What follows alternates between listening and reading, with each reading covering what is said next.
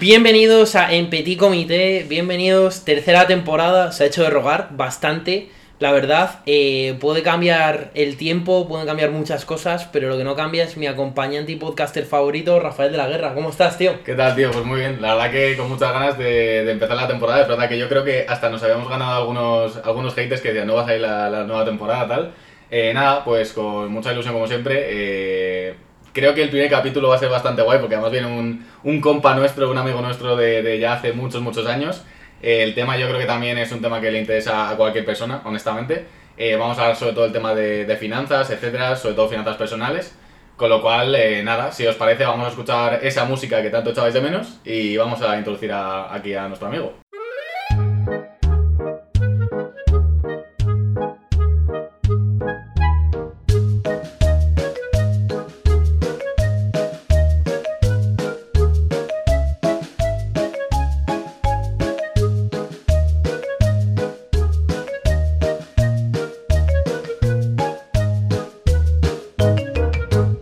Vamos a empezar con la tercera temporada con el mismísimo Gonzalo Alañón. Bienvenido, ¿cómo estás? ¿Qué tal? Muchas gracias por tenerme aquí, es un placer.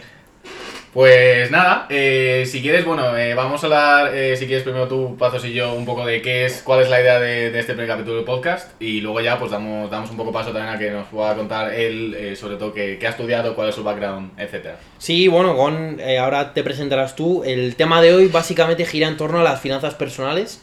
Eh, hemos traído un amigo nuestro, Gonzalo Arañón, que la verdad que su carrera profesional va ligada a toda esta temática y yo creo que nos puede aportar un punto de vista bastante interesante de cara a dónde invertir eh, y temas más profundos en, en el tema de la inversión. Así que preséntate un poco, Gon, ¿qué tal? Pues nada, tío, eh, muchas gracias por la introducción y bueno, espero estar a la altura de- del podcast. Eso Y bueno, yo pues básicamente estudié la carrera de, de ADE. Bueno, empecé economía, pero luego me cambié a ADE. Mm, Y luego cuando terminé ADE, pues eh, hice un máster en finanzas y ahora estoy, bueno, estuve trabajando en una consultora. Luego trabajé en un banco, en banca mayorista con las emisiones de deuda del banco y demás. Y ahora estoy intentando entrar un poco pues, en banca de inversión, banca privada, y bueno, estoy ahora en procesos de selección y, y tal. Vale. A, a mí, yo creo que sobre todo lo que me gustaría, obviamente yo creo que la gente que nos escuche va a haber gente que controle un poco más, va a haber gente que menos. Yo en mi caso, por ejemplo, eh, voy justo, o sea, honestamente, mencionabas palabras que yo creo que son como un poco de- del gremio, etcétera. Entonces, eh, si quieres, bueno, cuando vamos a hacer una cosa, cuando hablemos de un concepto relativamente complejo que la gente pueda no conocer, por ejemplo, ah, vamos, no sé si puedo repetir algunas palabras que has dicho de eh, banca no sé qué, inversión no sé cuál, eh, sobre todo para pararnos y que la gente entienda de qué coño estamos hablando, básicamente. Vale, pues o sea, por ejemplo, tío, lo primero que hice fue consultoría, que es Vale. eh, las empresas subcontratan ciertos procesos o ciertas cosas y tú pues trabajas de consultor pues ayudando a las empresas en proyectos y lo que sea. Vale. Y eso era consultoría financiera a, entidad- o sea, a bancos, básicamente. Vale, que eso Y es lo que estás haciendo ahora. Eso es lo que hice al principio. de Ah, al principio, Luego vale. lo dejé. Y bueno, eso era básicamente pues el, el banco, sabes que tiene un pasivo, tiene un activo, Sí. los préstamos, lo- el- los depósitos de la clientela y demás. Y era un poco pues ayudarles a cómo planificar eh, y, y la- y un poco también la consultoría estratégica. Vale. Y luego el siguiente trabajo que tuve fue en un banco, en un banco mayorista. Y bueno, tú sabes que, bueno, cualquier empresa en realidad, pero también los bancos y sobre todo por regulación. Bueno, que luego si queréis hablar, si queréis hablamos un poco también de los bancos, que es Vale. un tema bastante interesante y es bastante importante. Y es que, o sea, es verdad que lo, lo que habéis dicho, que el dinero, al fin y al cabo, o sea, nos, nos afecta a todos, ¿sabes? O sea, no es Mm. como a lo mejor otros temas que dices, bueno, esto al final todo el mundo tiene que aprender a gestionarlo porque es que no te queda otra. Es como, como la salud, y el, salud, dinero y amor, que se decía. Literalmente, yo me quedaría con una frase que ahora tú nos vas a comentar más, Gon. Yo creo que el dinero es la cosa más importante de las menos importantes. Sí, o sea, si es que en realidad es lo que decías, que es que al final o sea, es inevitable, tío. Si es que, o sea, el dinero, tío, te da muchas, muchas opciones, te da libertad y al final, joder, si quieres tener una familia, si quieres tener cualquier cosa, si es que tiene, o sea, es inevitable, tío. Total. ¿Qué, qué opináis, Es que- por hacer un inciso, que yo creo que viene a, a colación de lo que decís, qué opináis de la frase del dinero no da la felicidad? De manera 100% sincera, ¿eh? Pues yo no estoy de acuerdo, la verdad. Yo creo que el dinero, si tú lo piensas, el dinero, como bien ha dicho Gon, eh, gira en torno a tu vida. Es decir, el día de mañana, eh, por ejemplo, eh, sabemos que la sanidad pública está saturada. Tu abuela, por lo que sea, necesita una operación y si tú no tienes dinero y esos medios, no puedes acceder a que esa operación sea más viable. Por poner un ejemplo tonto. Eh, sin más dilación, si tú quieres formar una familia, si- necesitas dinero. Sí. Si tú quieres eh, ayudar a tus padres a nivel económico porque han tenido un problema, tal y como están las cosas hoy en día, necesitas dinero. Yo creo que es muy importante y esa frase es un tópico que no comparto para nada. Mm.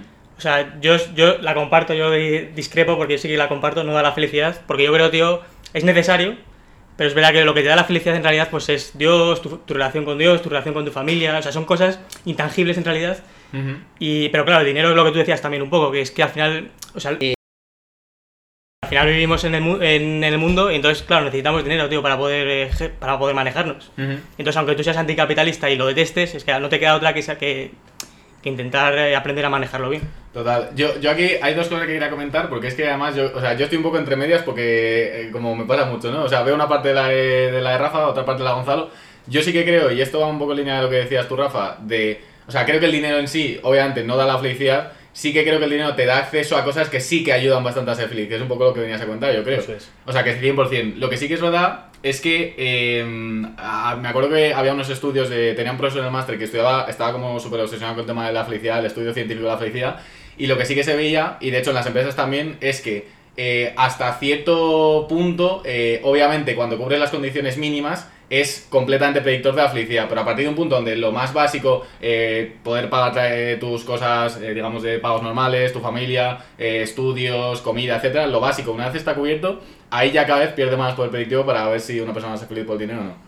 Con lo cual, eh, igual que las empresas, se ha visto que el salario es importante, obviamente, a nivel de la satisfacción del trabajador, pero cuando se cubren, yo que sé, imagínate los 2.000 euros netos, que ya es un sueldo decente y ya te puedes estar sin estar preocupado, ahí ya entran otras cosas. O sea que. sí, es un sí. poco el concepto económico de utilidad marginal. O sea, que tú a partir de cierto punto, una unidad extra de, de consumo, de dinero, lo que sea, te reporta menos eh, utilidad, o sea, menos eh, como beneficio. Literalmente, pues eso que acabas de decir que no lo conocía, por cierto, otra cosa nueva que, nos, que acabamos de llevarnos. O sea que sí, sí, muy interesante. Sí, la verdad que, hombre, sí, sí es cierto para cerrar un poco este tema que el dinero no da la felicidad, pero sí te da ciertos eh, accesos a medios Sí. que, pueden, que pueden hacer que tú seas más feliz, como bien sea Sí. salud, como bien sea tener una economía más sostenible. Y estoy de acuerdo que a partir de, como bien tú has dicho, dos netos, por poner un ejemplo, eh, mm, la mente humana está ciertamente satisfecha. Luego es Sí. verdad que hay ambición desmedida y queremos ambicionar a más, quieres mejor coche, quieres la casa del vecino, quieres Sí. muchas más cosas, pero respaldo lo que dice Gon. O sea, al final eso también un poco, porque al final también es insatisfacción, ¿sabes? Que,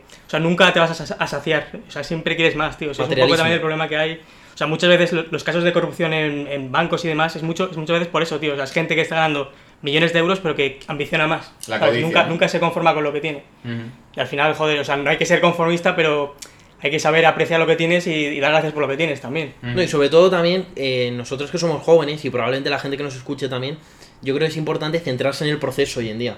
Que muchas veces yo escucho amigos míos, no, es que quiero ganar 25, 26, 30, pero no te pero igual te interesa más estar ganando menos en un sitio y aprender Sí. más porque es la mejor inversión, ya que hablamos de inversión, la mejor inversión que hay ahora mismo es poder aprender y a- hacer un poco de esponja y, y captar todo lo que puedas para el futuro. O sea, al final, tío, en términos financieros, o sea, el mejor activo que tienes eres tú mismo. O sea, al final, lo- todo lo que inviertes en ti mismo, tío.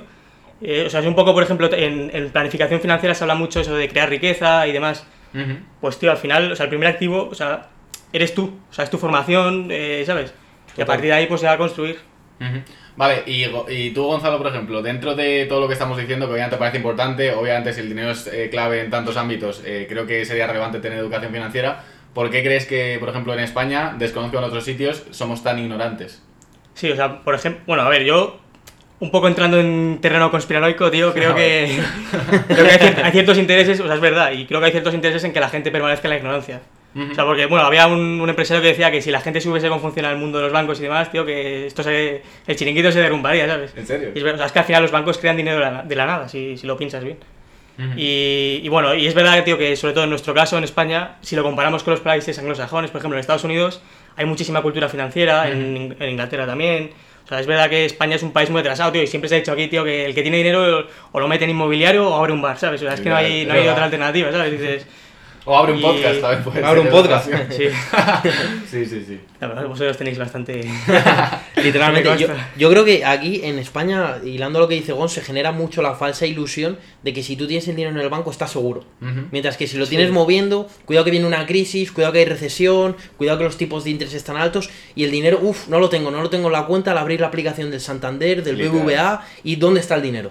Literal. Sí. O sea, a ver, en principio sí que debería ser seguro por esa- porque sabes lo del fondo de garantía de depósito que te cubre Ujú. hasta, no sé si eran 100.000 euros. 100.000 euros, Mm. eso es. ¿vale? Pero, o sea, por ejemplo, es que, claro, el contexto actual, tío, es una elevada inflación. Entonces, o sea, es que es un poco un tema económico que, joder, a mí la, la economía realidad es lo que más me gusta. O sea, y aunque dejé la carrera de economía porque la dejé básicamente porque es verdad que era muy. O sea, el problema que le encontraba a la economía, tío, es que son modelos. Ujú. Entonces tú sabes que los modelos son simplificaciones de la realidad. Entonces siempre parten de ciertas hipótesis y supuestos. Claro. Y joder, y al final es que, tío, o sea, no, no se corresponde con, con la realidad luego lo que, ¿sabes? Lo- Los, modelos.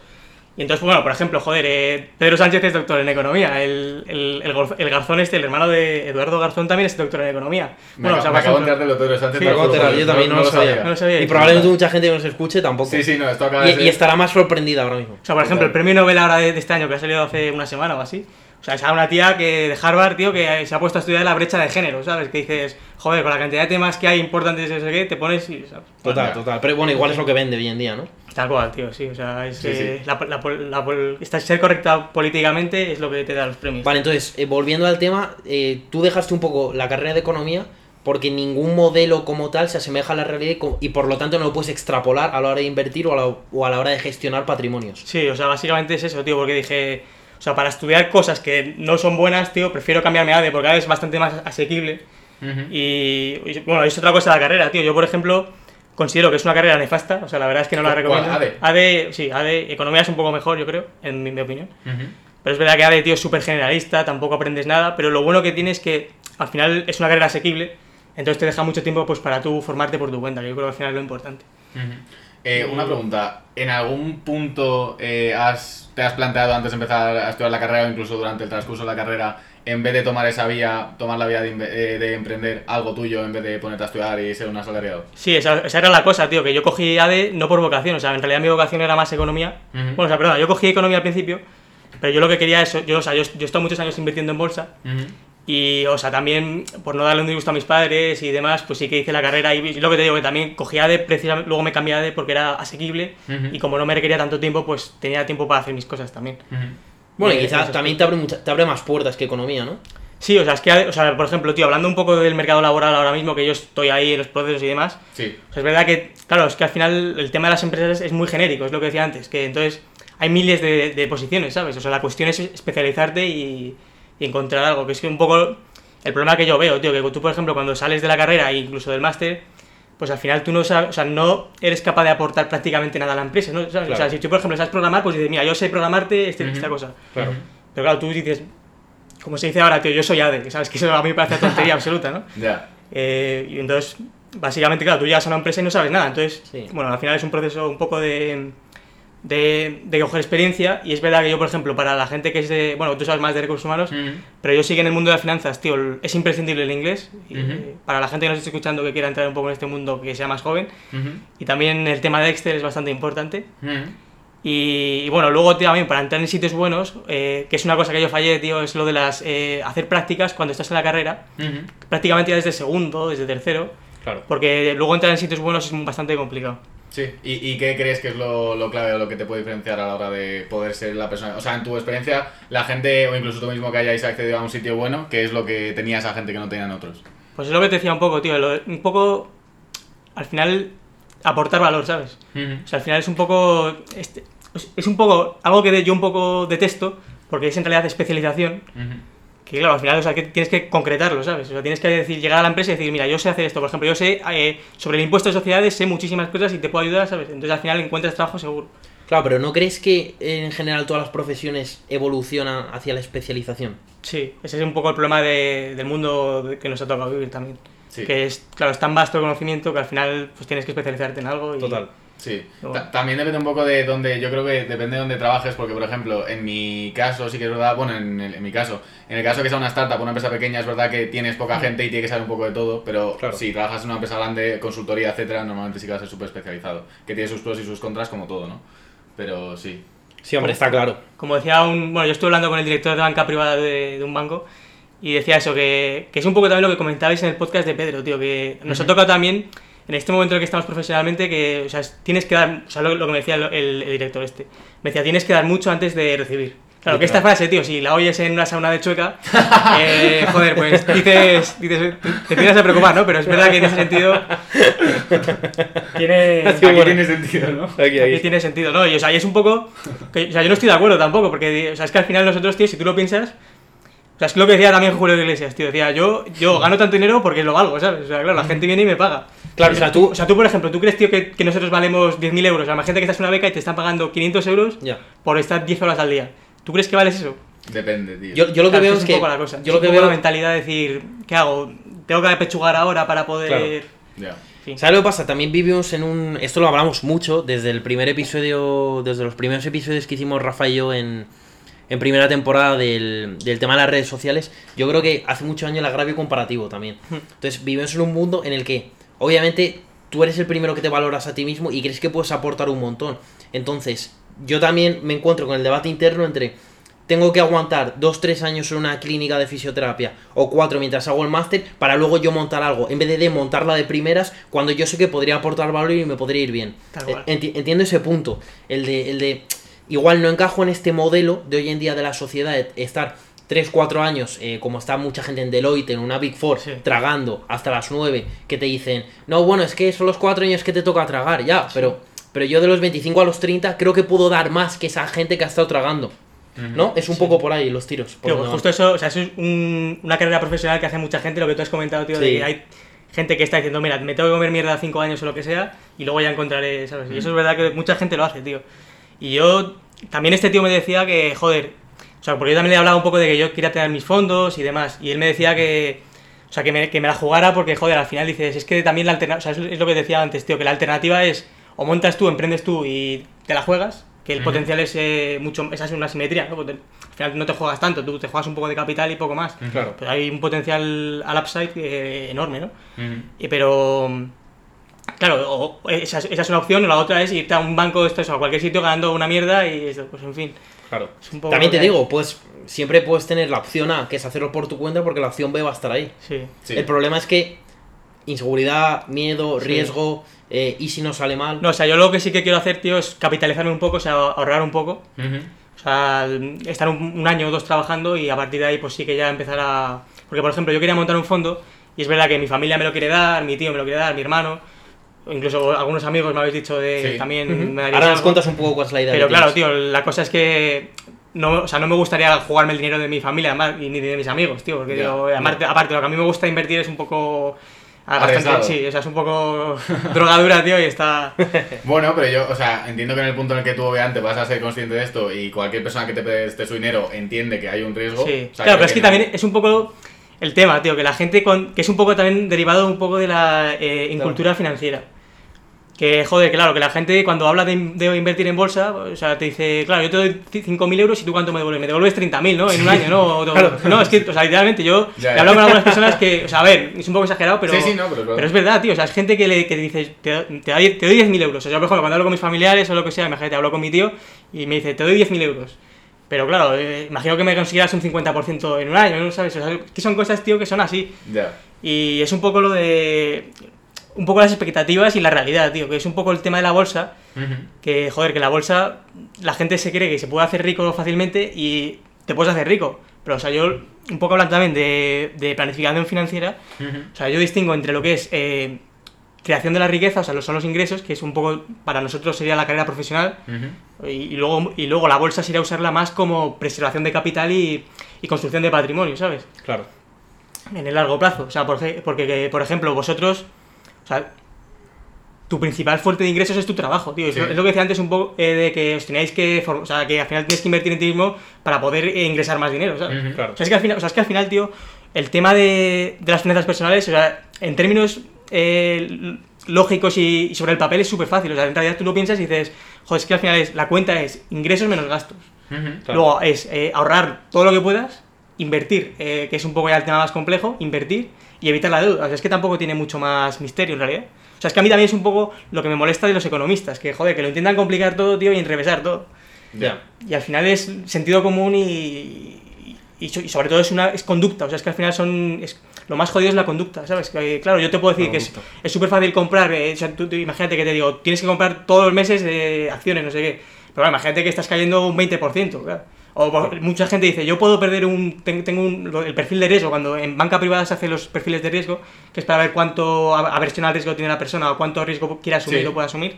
Claro, la gente dice, yo puedo perder un 20%, un 30%, pero es que a la hora de la verdad, cuando estás ahí y ves tu cuenta que has perdido un 20%, tienes ahí a, a tu mujer, a no sé qué, Ya. y dices, es que... es- o sea, ese es el problema un poco de la distancia que hay entre el papel y, la, y la- o sea, entre la teoría y la práctica. Lo que pasa que yo veo un problema en España, como bien tú decías, de conducta. Es decir, el, el hecho de invertir en España está reservado por unos pocos. Porque cómo invierte una mujer de 35 años que si no le llega la nómina el 1, o sea, es decir, si la nómina en vez del 1 le llega al 3, ya está en negativo. Por lo tanto, yo creo que hay que comentar algo muy importante que tú nos vas a explicar que, que seguro que lo controlas mejor que nosotros, que es algo llamado interés compuesto. Sí, Es decir, y no solo en economía, sino en la vida. sí. Es decir, el que va al gimnasio, el que, yo qué sé, el que cuida su cabeza porque lee, el que se, el que se forma. La importancia de empezar, a invertir a una edad temprana, aunque sea renta fija, que ahora diferenciaremos renta fija, renta variable, eh, fondos, Sí. porque eso luego te va a ayudar a preservar un mínimo capital para tú empezar a duplicar o a triplicar. Sí, tal cual, o sea, es un poco el, factor fundamental en, en las inversiones es el tiempo. O sea, por ejemplo, War- Warren Buffett, que es súper conocido, que vosotros imagino que le conocéis también, Sí. joder, pues la mayoría de su fortuna la ha hecho a partir de los 60 años, ¿sabes? O sea, es un tío que lleva, que tiene ahora como 90 y pico años, pues lleva Vale. 80 años, porque el tío empezó a los 10 años, así súper joven, lleva 10 años invirtiendo, o sea, desde los 10 años invirtiendo, o sea, es que ya 80 años de capitalización compuesta, que Claro. se llama el- Que no hay secreto, en verdad, eso. no, no, o sea, al final es matemáticas. O sea, si tú, claro, o sea, al final, un poco lo del interés compuesto, o sea, está el interés simple y el interés compuesto. O sea, tú, por ejemplo, tú tienes 100 euros, ganas un 10%, y eso sería el interés simple, ¿no? Has ganado los 10 euros esos. Pero el interés compuesto, que es la, la gracia de un poco de la planificación financiera, es coger ese dinero, claro, ahora son, has partido de 100, pero ya el siguiente año tienes 110. Ujú. Entonces tú inviertes esos 110, ahí ganas otro 10 otro 10%, ganas 11 euros, 121. Entonces, claro, más bola de 10%, nieve. claro, es una bola de nieve. Literal- literalmente es el término que se suele usar, que es bola de nieve. Y es un poco también lo de los hábitos que decías de... Eso es. Claro, que al final si tú vas mejorando siempre, pues al final es cuestión... O sea, lo importante es la, la, la persistencia, ¿sabes? Mm. la perseverancia. La constancia, eso es. Claro, vale, y tú, por ejemplo, dentro de, de lo que conoces, eh, ponte el, el caso de una persona, un chaval de, o una chavala de nuestra edad que tenga, ponte entre 20 20 y 26 años, más o menos, que es- entiendo que es una buena edad para empezar, bastante joven. Eh, si esta persona que no tiene ni idea de nada te dice, vale, ¿qué tengo que hacer yo? Aparte, más allá de intentar gastar un poco menos y ahorrar un poco más, vale, pero luego, una vez tenga ahorrado 200 euros al mes, ¿qué hago con ese dinero? ¿Cómo va esto de invertir? ¿Qué hago? Vale, o sea, es el, el tema es ahora que estamos prácticamente obligados a ser in- inversores, porque claro, con la inflación tan alta, o sea, al final tu dinero va perdiendo, si lo tienes parado eh, en, en- dinero, vamos, en cash, como se llama, Ujú. eh, súper lí- líquido, pues, eh, claro, tú vas perdiendo poder adquisitivo. Entonces, Ujú. es un poco lo, lo perverso que es el Banco Central y, y un poco lo de Javi, de lo, lo perverso que son los estados en general, tío, porque esto es, o sea, el tema de la inflación es un, es un tema creado por el Banco Central, o sea, sabéis que el dinero, el dinero es fiat.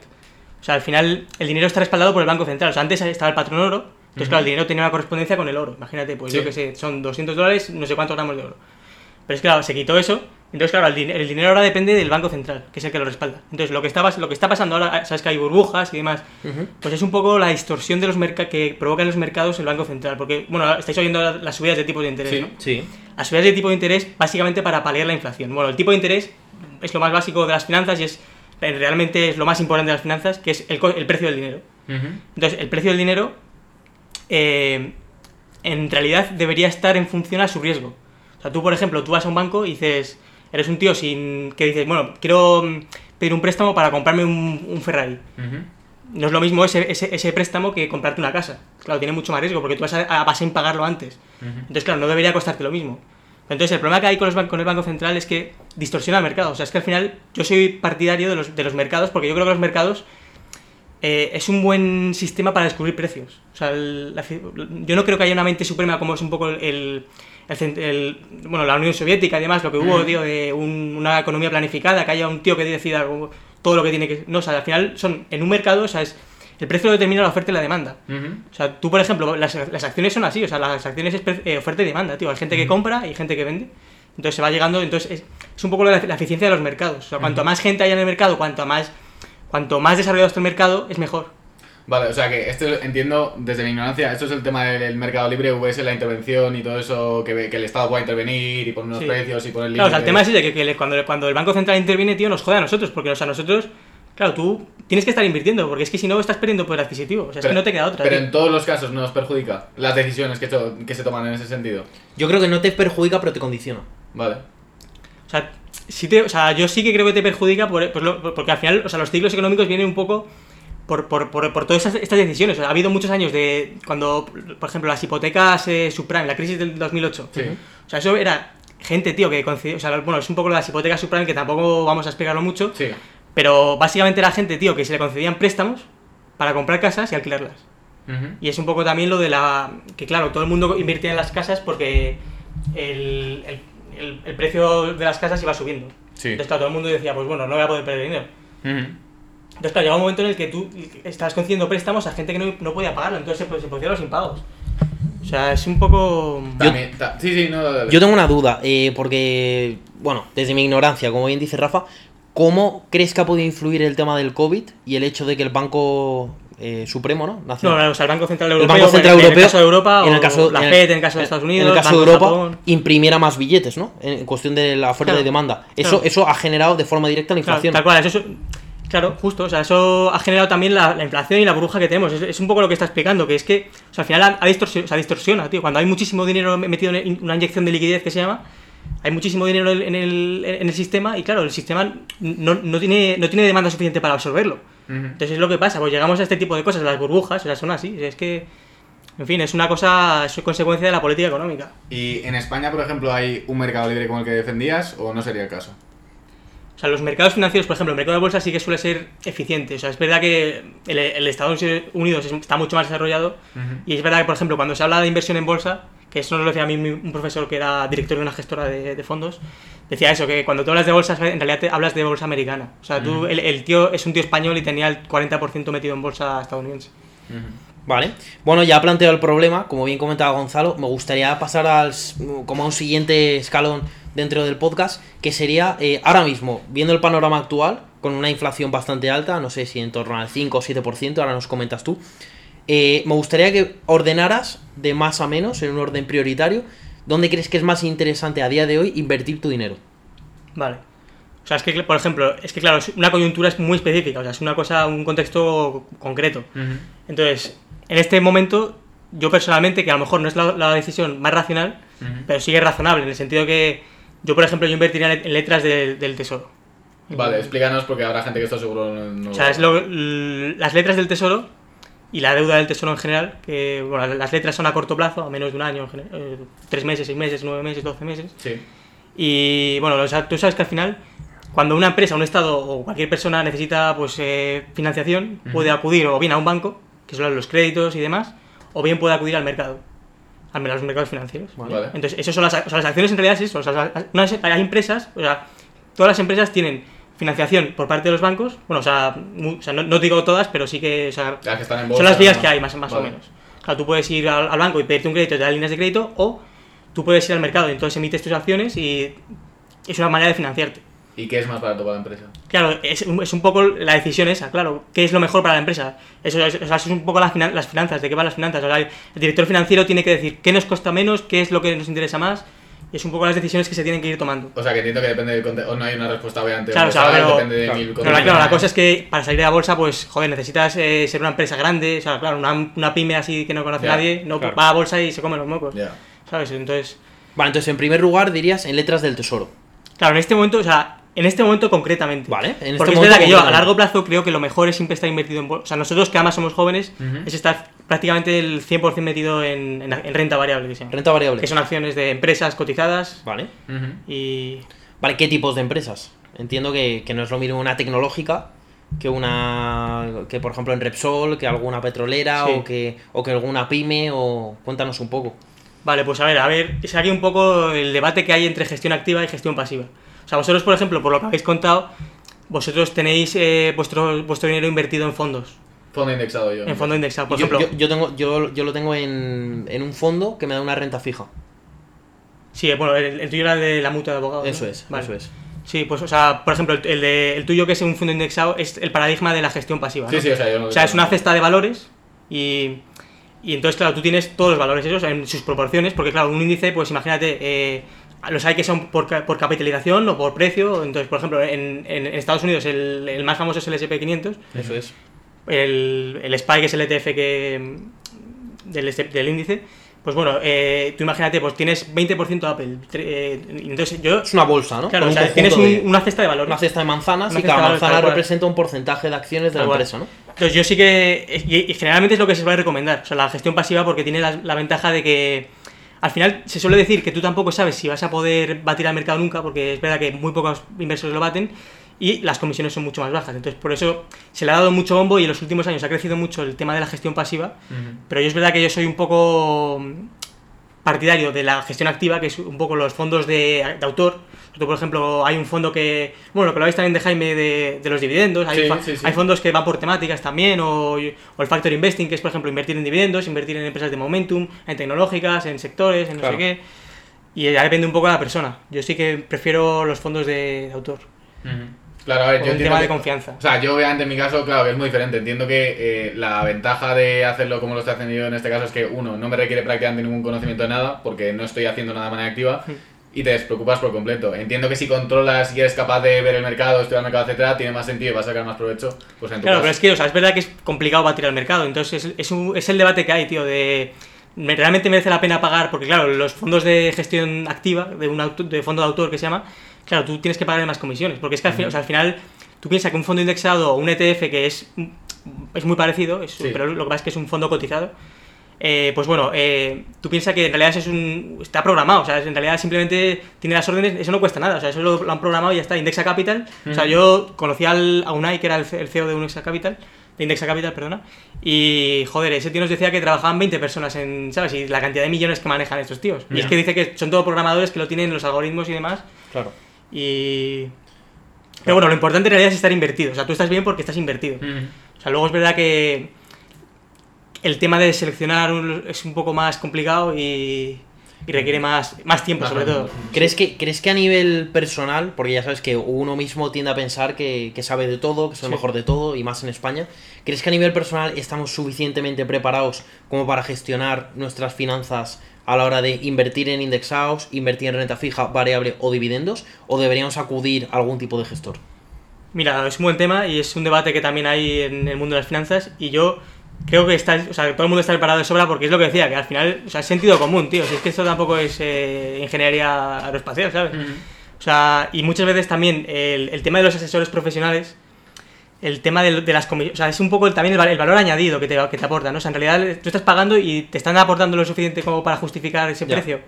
El, el tema de los incentivos, o sea, el- muchas veces tú vas a un banco y tú dices, vale, ¿qué hago con este dinero? Y eso le ha pasado, yo conozco muchos casos, que vas ahí y te intentan colocar un fondo de- del propio banco, te Claro. intentan- o sea, no velan por tus intereses, o sea, por tu, ni por tus... Entonces, claro, al final tú tienes que, que tomar las riendas de tu vida, tío. Si es que, o sea, es como lo del papá Estado, tío. O sea, tú vas a depender de él para las Ya. pensiones y para todo. Las o sea, yo. Sí, tal cual. O sea, yo, yo soy totalmente contrario a eso. O sea, es que el, o sea, el Estado nunca va a velar por ti, nunca, o sea, nunca mira tus intereses, tío. O sea, en realidad, la- de las pocas personas que miran por, por tu interés eres tú y tu madre, tío. Si es que Literal. poco, Literalmente. muchis, poquísimo, tío. O sea, es una, una ilusión lo de creerte que la gente Literalmente. bueno, sobre todo el Estado. O sea, es verdad que luego hay asesores profesionales que son muy buenos y, joder, intentan hacer su trabajo lo mejor que puedan. Pero es verdad que es complicado y yo, en este, o sea, en este caso, si tienes tiempo y tienes un poco de ganas, pues eh, yo lo recomendaría intentar tomar las riendas tú, tú mismo. Pero es verdad que si te la suda y eres un profesional y yo que sé, por ejemplo, eres un médico y dices, estoy ganando mucho dinero, ¿qué hago con esto? No me interesa nada el dinero, pero sé qué tengo que hacer. Pues vas a un profesional y te asesora y, y ya está. Yo creo que todo parte, eh, analizando un poco todo más a nivel básico, todo parte, eh, y comentar algo muy importante, de que el dinero se traduce en tiempo. Y que hay mucha gente que yo creo que hoy en día no valora su tiempo como dinero. Es decir, trabaja 8 horas al día y luego es muy fácil salir de fiesta y tal. Y bueno, ni mucho menos plantear que yo creo que yo conozco poca gente y pocos amigos míos que tengan una plantilla de finanzas personales que sepan lo que gastan cada mes y lo que ahorran. Por lo tanto, si tú no sabes lo que gastas, ni lo que está entrando, el income y el outcome, ¿no? Que se llama, Sí. lo que sale y lo que entra, Sí. es muy difícil ya ir al siguiente nivel, que es qué renta fija, qué renta variable. Plantearte cuestiones más complejas. Tal cual, tal cual. O sea, es que al final, o sea, es conducta, tío. Si es que, o sea, las finanzas es, es el comportamiento del hombre, tío. Es la acción Eso es. humana. O sea, es que al final, joder, o sea, es ahorrar. Si es que, o sea, es que es un poco el capitalismo. O sea, el capitalismo que están, tienen una mala fama y tal. O sea, el capitalismo realmente es prácticamente la anti- lo contrario a, al consumismo que tenemos hoy. O sea, el capitalismo es, ahorra- o sea, es renunciar al consumo hoy, ahorrar, invertir y, y eso todo el rato, ¿sabes? Ujú. Entonces es prácticamente lo contrario a lo- a lo- al consumismo que hay hoy en día, que es básicamente so- las gallinas que entran por las que van saliendo. O sea, según te entra el dinero, y es que es verdad que el dinero quema. O sea, es que tú, por ejemplo, piensa a nosotros, o sea, es que según te llega el salario, joder, ya tienes mil historias que, puede, Sí. que sabes que te lo puedes gastar en cinco minutos. Hay que ser fuerte, sí, que, Sí. Si, te, que si te puedes pillar la Play, que si me compro Mm, una nueva pala sí. de pádel, que si... Pero yo creo que aquí podemos los tres dar un consejo cada uno, y voy a empezar yo dando uno. A mí lo que me sirve mucho a principio de mes, para evitar este tipo de conducta, como bien comentaba Gonzalo, es pagarme a mí mismo todos los meses. Mm. Vamos a poner un ejemplo muy fácil. Si a mí me entran, pongamos, mil euros todos los meses, yo lo que hago es que 300 euros ya los destino al fondo. Por lo tanto, yo al ver mi cuenta en el banco ya tengo 700 euros. No se me llenan, digamos, los ojos, eh, ni, ni, ni, ni me vuelvo tan avaricioso me puedo comprar esto, me puedo comprar lo otro. Yo ya parto de 700. Y luego, con esos 700, 300 los llevo a Revolut, que es una cuenta eh, de un banco virtual, eh, a partir de la cual son esos 300 todo lo que yo puedo gastar en ese mes. Por lo tanto, estoy ahorrando 300 que estoy invirtiendo y 400, como comenta Gonzalo, a nivel líquido, porque también comentarás ahora, Gon, que es importante tener un fondo de seguros que te, que te yo que sé, colchón, ¿no? que te Sí, aguante. el, el fondo de emergencia que se llama. Y eso, Eso es, es. lo que decías antes del COVID, por ejemplo, el COVID, joder, o sea, la, la gente que, que. Sobre todo pasa en Estados Unidos, porque en Estados Unidos hay mucha gente también que vive, que se llama el, pay- el paycheck to, to paycheck. Ujú. ¿Sabes? Que viven al día. Sí, sí, total. Entonces, o sea, en el COVID, o sea, un poco el COVID fue el- cuando baja la marea, ¿no? Que ahí se ve lo que, lo que hay, ¿no? Se desnuda, sí. Claro, tío, y entonces, joder, hay muchísima gente que no tenía nada, nada ahorrado, o sea, el fondo de emergencia, o sea, si un fondo de emergencia, pues yo qué sé, para tener cubiertos los gastos a, a seis meses vista o a un Eso año. es. Para, ¿A cuánto dirías que.? Es decir, alguien que no esté escuchando, porque yo mismo y no sé si Rafa tiene la duda también, ¿cuánto dinero deberías tener guardado para cuántos meses debería aguantarte? O sea, yo, por ejemplo, yo en la gestión sí que soy bastante prudente, entonces yo diría un año. Un año. Pero Un año. generalmente se suele recomendar seis meses también, yo por lo que he leído Vale. y por lo que he entendido. Interesante. Pero claro, el tema también, otro concepto económico sería el coste de oportunidad. Claro, o sea, tú ese dinero lo, le tienes guardado en, el, ba- en, el- en un depósito, imagínate, al 0%. Y claro, es- es- no, estás, no estás pudiendo invertir. O sea, el coste de oportunidad es eso, que es lo Lo que, a lo que renuncias, claro, a lo Ya. que renuncias por estar. Entonces es un poco el tema ese que dices. El equilibrio entre miedo, riesgo. Claro, o sea, siempre es, un- es la tensión entre dos extremos, tío. O sea, es, por ejemplo, el dinero es eso, que yo gano dinero, pero claro, tengo que ahorrar, pero a la vez es, eh, quiero gastarlo, ¿sabes? Ya es que es... Vale, eh, yo, yo hay un tema que tenía en la cabeza que es que de hecho eh, me acabo de acordar ahora mismo, me parece súper interesante y quiero conocer la posición de Gon, porque eh, estuve leyendo un libro de, que se llama Los mundos de Telos Chronopoulos o algo así, que pa- plantea como un mundo distópico, ¿vale? Y te explica un poco pues cómo funciona ese mundo y uno de los aspectos es la economía. Y decía una cosa que eh, me llamó mucha atención y es, y quiero ver si tiene sentido o si sea un disparate, que es, normalmente estamos acostumbrados a que pague más impuestos la persona con la renta más alta, por, pues porque como es el que más tiene, pues puede permitirse dar más, es lo justo, bla, bla, bla. Sí, el expolio, ¿no? De las Exacto, rentas. que de eso ya también podríamos hablar. Pero bueno, aquí lo que planteaban era un mundo en el que no eh, paga más impuestos el que más cobra, sino el que más gasta. El que más está consumiendo recursos del Estado, etcétera. No el que más dinero tiene, porque si yo tengo muchísimo dinero y no lo estoy gastando, no estoy eh, eh, gastando recursos de la sociedad, no hay ningún problema. O sea, ¿por qué, me, por qué voy a tener que pagar más impuestos, no? Entonces, ¿esto tendría algún sentido? ¿Esto se podría aplicar de alguna manera? Sí, o sea, esto ya existe. O sea, en realidad, eh, por ejemplo, el IVA, que es? O sea, los impuestos indirectos, los impuestos al consumo. O sea, es, es un poco la historia que mucha gente que propone una reforma del sistema fis- eh, Sí. fiscal y demás, eh, propone eso. Es decir, claro, porque es que al final, lo que tú decías, un, o sea, un rico puede estar pagando miles de millones y está en su puta casa y no sale de ahí. Claro. Literal. Y las autopistas, lo que dicen, hay que pagar hospitales. Pues es que el rico. Bueno, es que, joder, es que esto paga mucho porque, claro, al final, tú dices, yo estoy pagando el, el hospital público, pero es que yo quiero un privado, ¿sabes? O sea, me tengo Claro. que joder y tengo que pagar el- ambos, ¿sabes? O sea, no te queda otra alternativa. Eh, Es que lo del Estado es un expolio absoluto, tío. Es una Bueno, vergüenza. eso tío. pasa hoy en día. Tú estás pagando la seguridad social, pero también pagas Sanitas, que es el Claro. privado. Tal cual, tal cual. ¿Y, y a dónde vas? A Sanitas.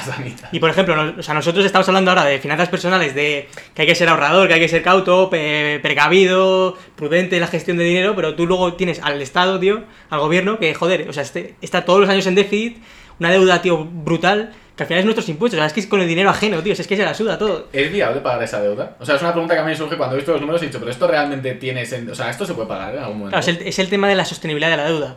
Y el problema que está viendo ahora, claro, que tú cuando tienes deuda, según te vas endeudando más, porque claro, tú sabes que la deuda, al final, lo que se llama el servicio de la deuda, que es lo que tienes que pagar a tus eh, a, los que le, a los que le debes dinero, se divide en intereses y en el principal, o sea, que es la, la, la parte probablemente del pago de la deuda Sí. que te habían prestado. Entonces, claro, el problema que hay ahora, que es que, y es- me lo contaba el otro día Álvaro, eh, nuestro amigo Álvaro, Sí. que claro, que es que hay tanta deuda que, claro, tienes que pagar cada vez más, más intereses. Entonces, Y no se acaba de pagar la parte de deuda. claro, ese es el problema, claro, que... Bola de nieve también. Tal cual, sí, o sea, es, es un círculo vicioso. Es, es que lo- todo el Estado es perverso en realidad, tío. sí. Bueno, y lo que te comentabas del, del tema de impuestos, Sí. de que si es viable, sí, o sea, es viable porque o sea, al final el- el- los impuestos indirectos son eso, o sea, que tú te vas a comprar un Ferrari, imagínate que los Ferrari en vez de tener un IVA de, no sé cuál, qué IVA tienen, pero o sea, impuesto de lujo y tal, te da un 20% o lo que sea, pues imagínate, le pones un IVA del 70%. Ujú. Y Claro. claro, es un, es un Claro, ¿y tema- qué, y qué impacto tendría eso?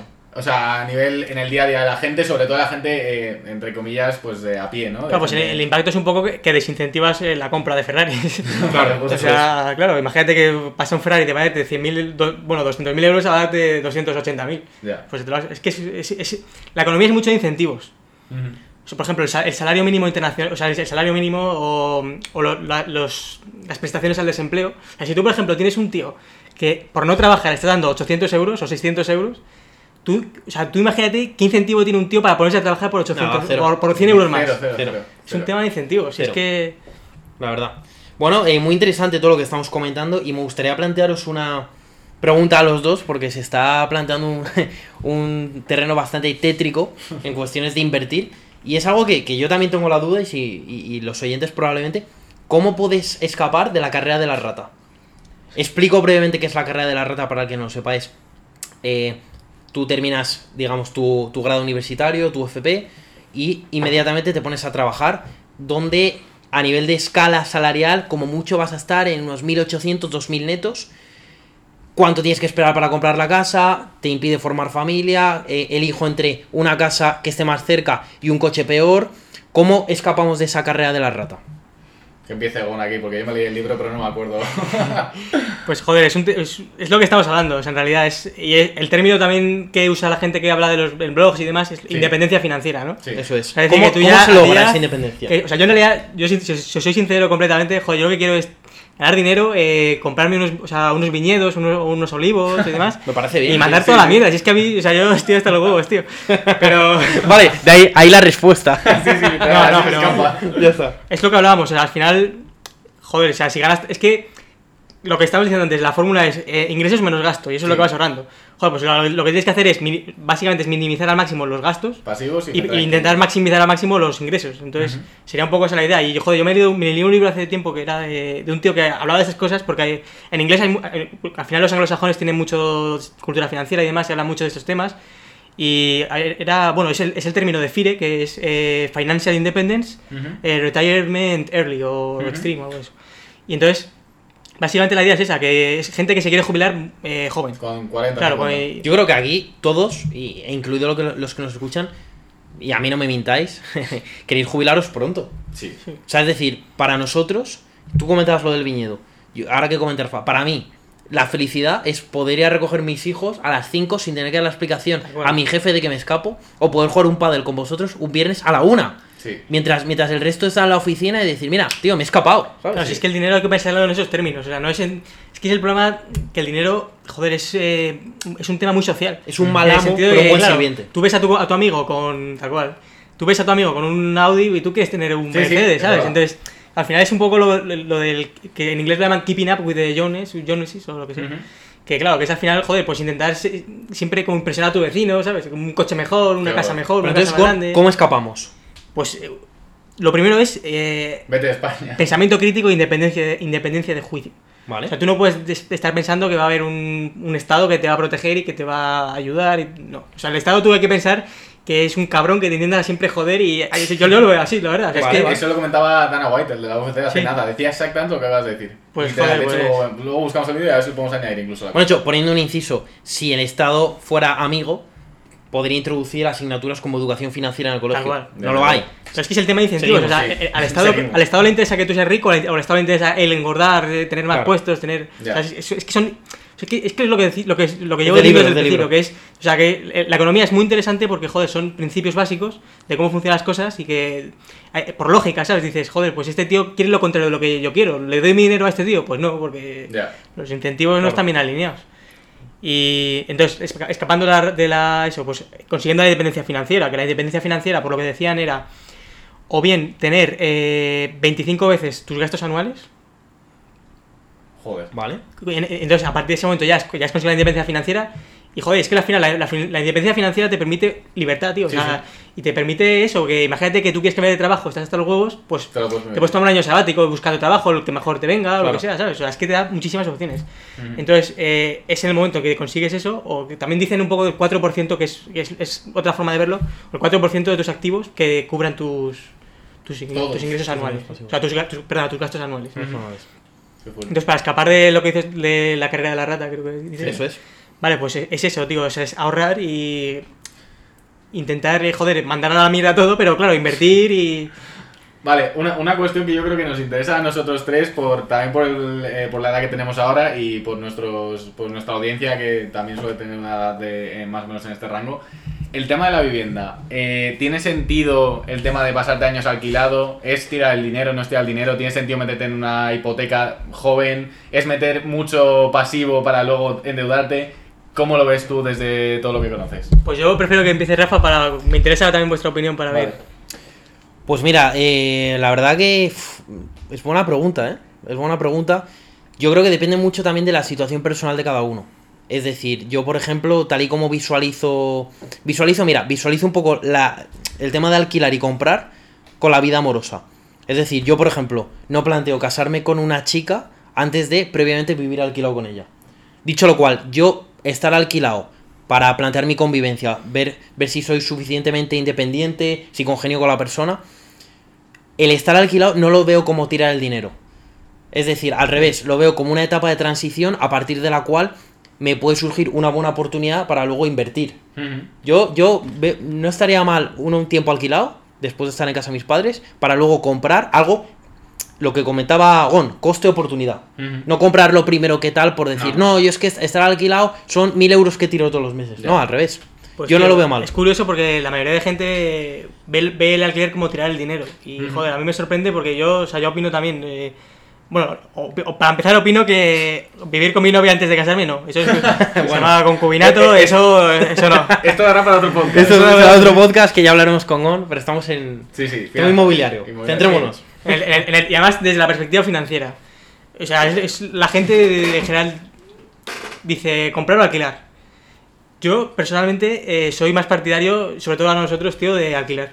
Bueno, aparte que yo creo que honestamente es lo único que te puedes permitir ahora mismo. O sea, yo Sí. que quisiera comprar, no sé qué comprar. No, pero joder, o sea, hay. Sí, Hay no, cubos es de basura que no está mal. Claro, están bien. Ah, bueno, están los containers, estos, los contenedores que han adaptado, que Es son verdad, sí. 10 metros Es cuadrados. completamente distópico, así como Claro. Japón, tío, vives en, en un metro cuadrado y solo te puedes levantar. Claro, pero, pero, pero es lo que digo, en plan, yo también, obviamente, en el momento en que me compro una casa, quiero que sea mi casa definitiva, no pretendo comprarme una casa de mierda para estar ahí, o sea, entonces, lo que me da rabia es, obviamente, no, no, es tirar, alquiler- no es tirar el dinero a alquilar, porque es donde vives y es donde haces todo, pero sí que es verdad que la, la idea esta, que es verdad que a mí, yo sí que la tengo un poco en la cabeza de, todo esto que estoy pagando podría estar, eh, ir quitándome Claro. pago de la casa definitiva, es como que sí que me da un poco de joder, ¿sabes? Pero tienes que valorar ahí también la independencia que te da alquilar. De si te quieres mover. Es, eso es. Ya. Claro, sí. Eso es. Si tú, por ejemplo, compras una casa en Valdebebas porque tu trabajo está cerca de Valdebebas y el día de mañana te despiden de Valdebebas, Ya, Claro. ahí ya has condicionado la compra de la vivienda en tu relación laboral. ya. Pero es que es un poco, lo- o sea, la mayor, la mayor parte de las personas, su principal activo, eh, que, forma a lo mejor el 80% de su patrimonio, es, es la vivienda, tío. la vivienda. O sea, todo el mundo invierte en vivienda prácticamente, porque es la, es lo- es la tradición, la cultura que hay. Pero yo sí que. En, en- yo lo que he comentado antes, yo soy bastante prudente y es verdad que a mí el tema de la deuda eh, no me gusta, tío. O sea, yo. Probablemente en términos financieros, si haces los cálculos, te sale más rentable lo que tú has comentado de comprarla. Pero claro, o sea, al final las decisiones las tienes que tomar tú. O sea, joder, o sea, vas a dormir por la noche bien. O sea, a mí el tema de la deuda, tío, no me gusta nada por eso. Por el. Por el digo, joder, o sea, estoy endeudado. O sea, tengo que estar. ¿Sabes? O sea, Claro. me, provoca, me provoca agobio. Entonces, claro, es un poco la cosa que hay ahora. Que dices, joder, es que si no te endeudas, ¿cómo vas a poder comprar una casa de 800.000 euros? Claro, claro, pero claro, a mí lo que me viene también es, vale, es verdad Es que estamos contra las cuerdas, es que es la cosa que hay Pero hagas lo que que... hagas, porque vale, Claro. si pagas la casa tienes la duda de la hipoteca de, imagínate, 500.000, 600.000 euros, pero si alquilas no, no deja de ser una deuda, porque si tú dejas de pagar, ¿dónde vives? Entonces todos los meses tienes que pagar esa deuda. Pero por eso ¿No? mismo yo creo que tenemos que abordar un tema interesante y es que de los 20 a los 30 años el tiempo es capital. Sí, O sea, tú ahí tienes que maximizar, eh, como bien decía Gon, nunca. Tienes que maximizar las oportunidades todo lo que puedas porque mm, todo lo que trabajes ahora luego el interés compuesto te va a acabar pagando. Si tú ahora, mm, con perdón, te tocas los huevos, te dejas un montón de pasta en fiesta, te compras todos los caprichos que quieres, la play, vas a sitios caros a cenar, que me parece estupendo, ¿eh? Porque creo que cada uno con su dinero y con su vida hace lo que sea. Pero luego hay que asumir unas consecuencias. Luego eso juega un papel súper crítico en el futuro. Porque luego tienes ciertas ataduras que no te permiten esa independencia. Sea trabajo, sea niños. Tú con los niños, tu, digamos, tu estabilidad laboral cobra más relevancia. Porque tú no puedes saltar de trabajo en trabajo como si se hace de los 20 a los 30 para escalar salarialmente y profesionalmente, porque tienes dos bocas que alimentar. Tienes a tu mujer. Es decir, ti- tienes más responsabilidad. Por lo tanto, yo creo que una- un buen consejo para escapar de esto, de la carrera de la rata y maximizar todo, es aprovechar oportunidades y tiempo al máximo ahora. Sí. ¿Qué, pa- qué parte de, hablando del tema del tiempo que me, que me gusta, qué parte de vuestro salario estaríais dispuesto a sacrificar eh, a cambio de más tiempo para vosotros, por ejemplo, en términos de tiempo libre, de no tener que estar currando de esta hora a esta hora? ¿Hasta qué punto sería importante para vosotros para decir, mira, me voy a mover a un sitio que voy a cobrar en vez de 1800, 1300 o 1400, 1400 pero voy a tener X tiempo más? O sea, la conciliación un poco, ¿no? Sí, ¿hasta qué punto pesaría para tomar una decisión de cambiarte a un trabajo, por ejemplo? Pues yo, por ejemplo, cuando empecé, eh, y es un poco el tema también por el que dejé la consultora, era eso, que no, yo mm, valoraba más mi tiempo, decir, o sea, en el sentido que quería tener más tiempo libre y quería trabajar lo mínimo. Sí. Pero es verdad que ahora que estoy más metido en el tema del mundo profesional y demás, sí que me gusta más echarle, o sea, no tengo problema en echarle más horas porque al final me gusta lo que el trabajo y digo, no está mal. Yo creo que esa pregunta es pretenciosa porque depende de la época. Vale. Yo creo que ahora mismo opino igual que Gon. Estamos en una época, como bien se decía antes, que hay que partirse el lomo. Y ahora hay que currar todo lo que puedas porque tienes 25, 26, 27 años y tienes que aprovechar y ex- exprimirte. Si me haces esta pregunta con 40 años, espero con un patrimonio, con la casa comprada, con un coche, pues obviamente te compro la pregunta al 100%. Y de hecho espero al revés, estar cobrando igual o más y trabajando Ya. menos. Hombre, sí, es lo ideal. Lo que pasa es que, claro, antes decíamos, por ejemplo, de hecho, decíamos el caso de algún amigo que está en consultoría, que trabaja mucho tal, y decíamos, joder, qué importante tam- también es esta época en concreto, que eres joven, que puedes disfrutar, etcétera. Entonces, este tiempo también es relevante. Es verdad. Incluso Sí. puede ser también. Es O sea, también en finanzas, joder, es un poco. En el término medio está la virtud. O sea, en el sentido de que tampoco, por ejemplo, cuando hablamos de, de independencia financiera y demás, o sea, yo- en los blogs hay gente, tío, que vive prácticamente en una choza, ¿sabes? Que dices, Sí, o sea, me gasto lo mínimo, o sea, es- ser una rata, Sí, o- básicamente, ¿no? O, eh, típicas Entonces- cuentas de Twitter que dice, ¿quieres ahorrar independencia financiera? Ahórrate el café de los Claro, lunes. tal cual, tío. o sea, Cuatro claro. euros, tío, no Los microgastos. Microgastos. Tal cual, o sea, que es verdad, pues, claro que... en- Gastos hormiga, perdón. Es que es eso, o sea, hormiga. en términos racionales, claro, tú dices, joder, es que hay que minimizar, minimizar los gastos y maximizar los ingresos. Pero claro, tú al final vives en la, en la- o sea, vives y tienes que, joder, tomar decisiones que sean razonables, tío, en el sentido Sí. de decir eso, o sea, tú puedes ahorrar mucho, tienes o sea, yo sí que eh, me gustaría alcanzar una tasa de ahorro muy elevada porque digo, joder, o sea, hay que, hay que ahorrar e invertir para poder ir capitalizando los interés compuestos y demás. Pero, joder, también hay que disfrutar la vida y, joder, o sea, hay que, hay que hacer ciertos gastos, o sea, hay que hacer, dejar cierto margen para gastos. Bueno, si y- te apetece y ir- no ser, claro. irte a cenar con, con tu novia o, Tal con cual, tus- tío. o Sí. invitar a tus padres por el trabajo, pues les invitas. Total. Claro, no, no, o sea, no hay que mirar la peseta ahí con un No, pesetero. es un error totalmente. De hecho, yo, por ejemplo, sí que es verdad que llevo también como lo que hemos dicho, yo un seguimiento, tengo mi línea temporal de gastos, no sé qué, pero a pesar de eso, el día que me a comprarme X juego o salir a cenar y gastarme 50 pavos en un sitio de puta madre, es que lo, Lo voy a hacer. claro. Pero porque yo no estoy trabajando para ahorrar, estoy trabajando para disfrutar. Claro, tío. Y luego hay muchos, o sea, luego te arrepientes también. O sea, es lo que. Si dices, este, he estado trabajando 5 años, 100 horas a la semana. Joder, pues es que al final te arrepientes y dices, o sea, es que esto ha sido. ¿Para qué? Sí. Aquí hay que contextualizar que cada uno con su vida hace lo que quiere. Sí. Y, y yo creo que aquí los tres estamos bastante de acuerdo que hay que encontrar un equilibrio. O sea, ni estar 20 horas al día currando en una consultora, por mucho cobres 10.000.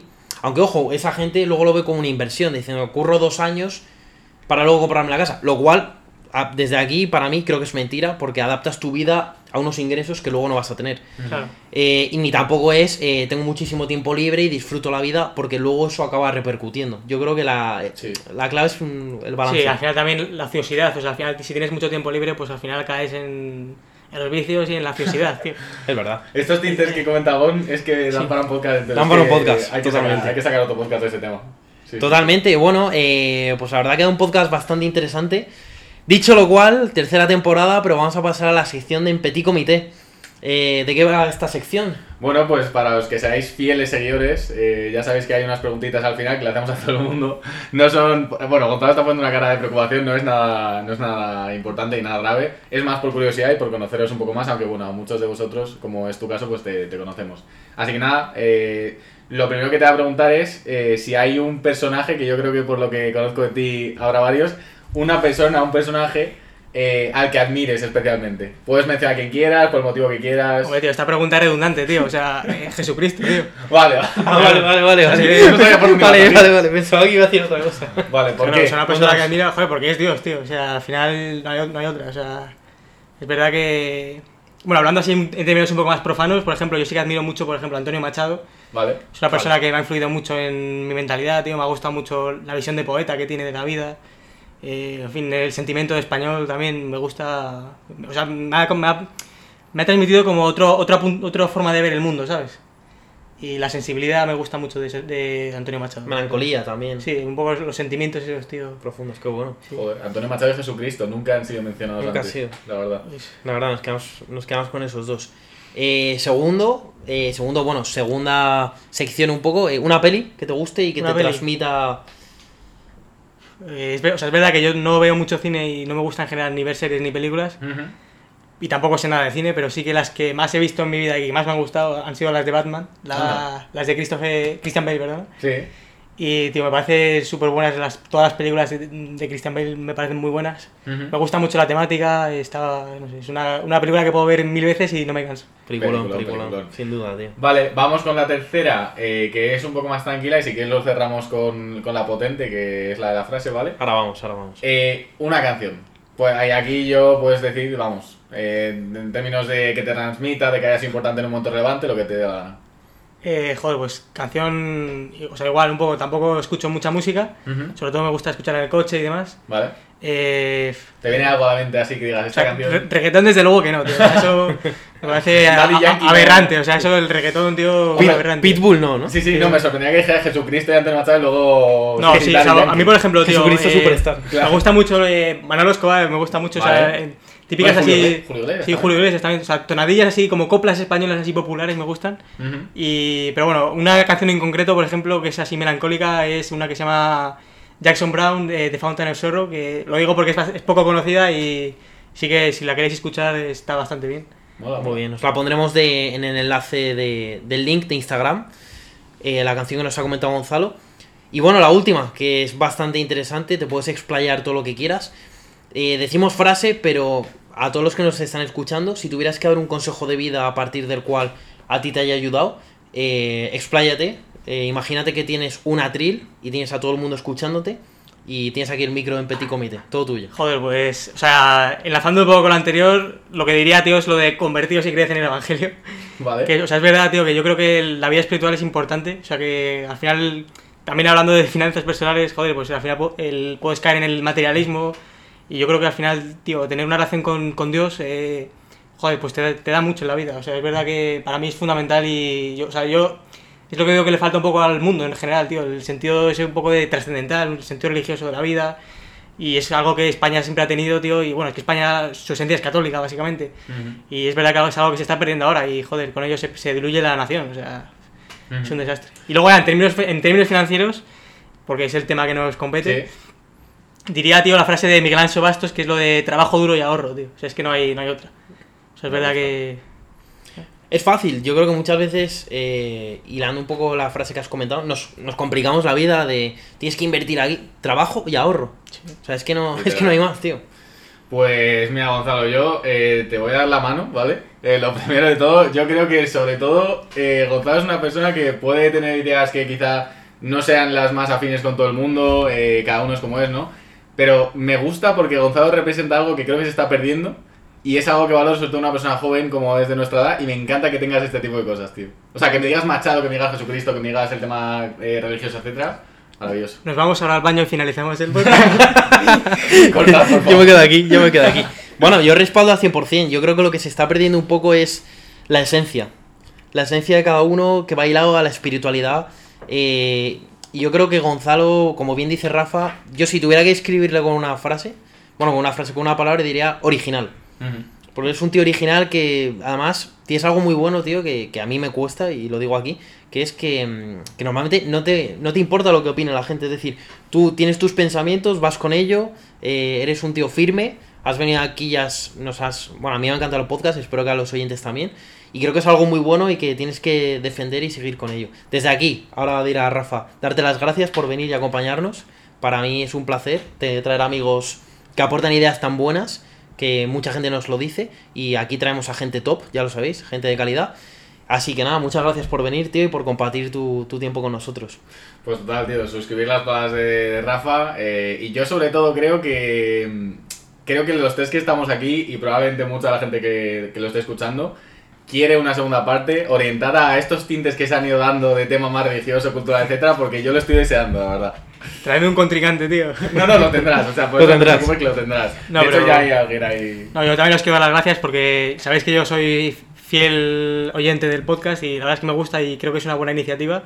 Y joder, yo creo que tiene mucha calidad, tío, y para la mierda que se escucha, joder, que tienen miles de, de visualizaciones, yo creo que este podcast tiene que salir a flote y despegar a ver si a ver si lo conseguimos entre todos y, muchas gracias a los oyentes por aguantarnos tanto tiempo. Bueno chicos, eh, esperemos que os haya gustado pedazo de invitado que os hemos traído para inaugurar la tercera temporada. Eh, Gonzalo Alañón hablando de finanzas personales. Y os dejo a Rafa para despedir este podcast y esta inauguración de temporada. Pues nada, eh, lo comentado, por no repetirnos mucho más. eh, gran podcast, creo que no se me ocurría una mejor manera de, empezar la temporada. Esto promete bastante. Así que nada, eh, tendremos a Gonzalo por aquí de vuelta dentro de no mucho. Muchas gracias a todos los que nos estáis escuchando. Recordad que tenéis nuestras redes sociales y un abrazo.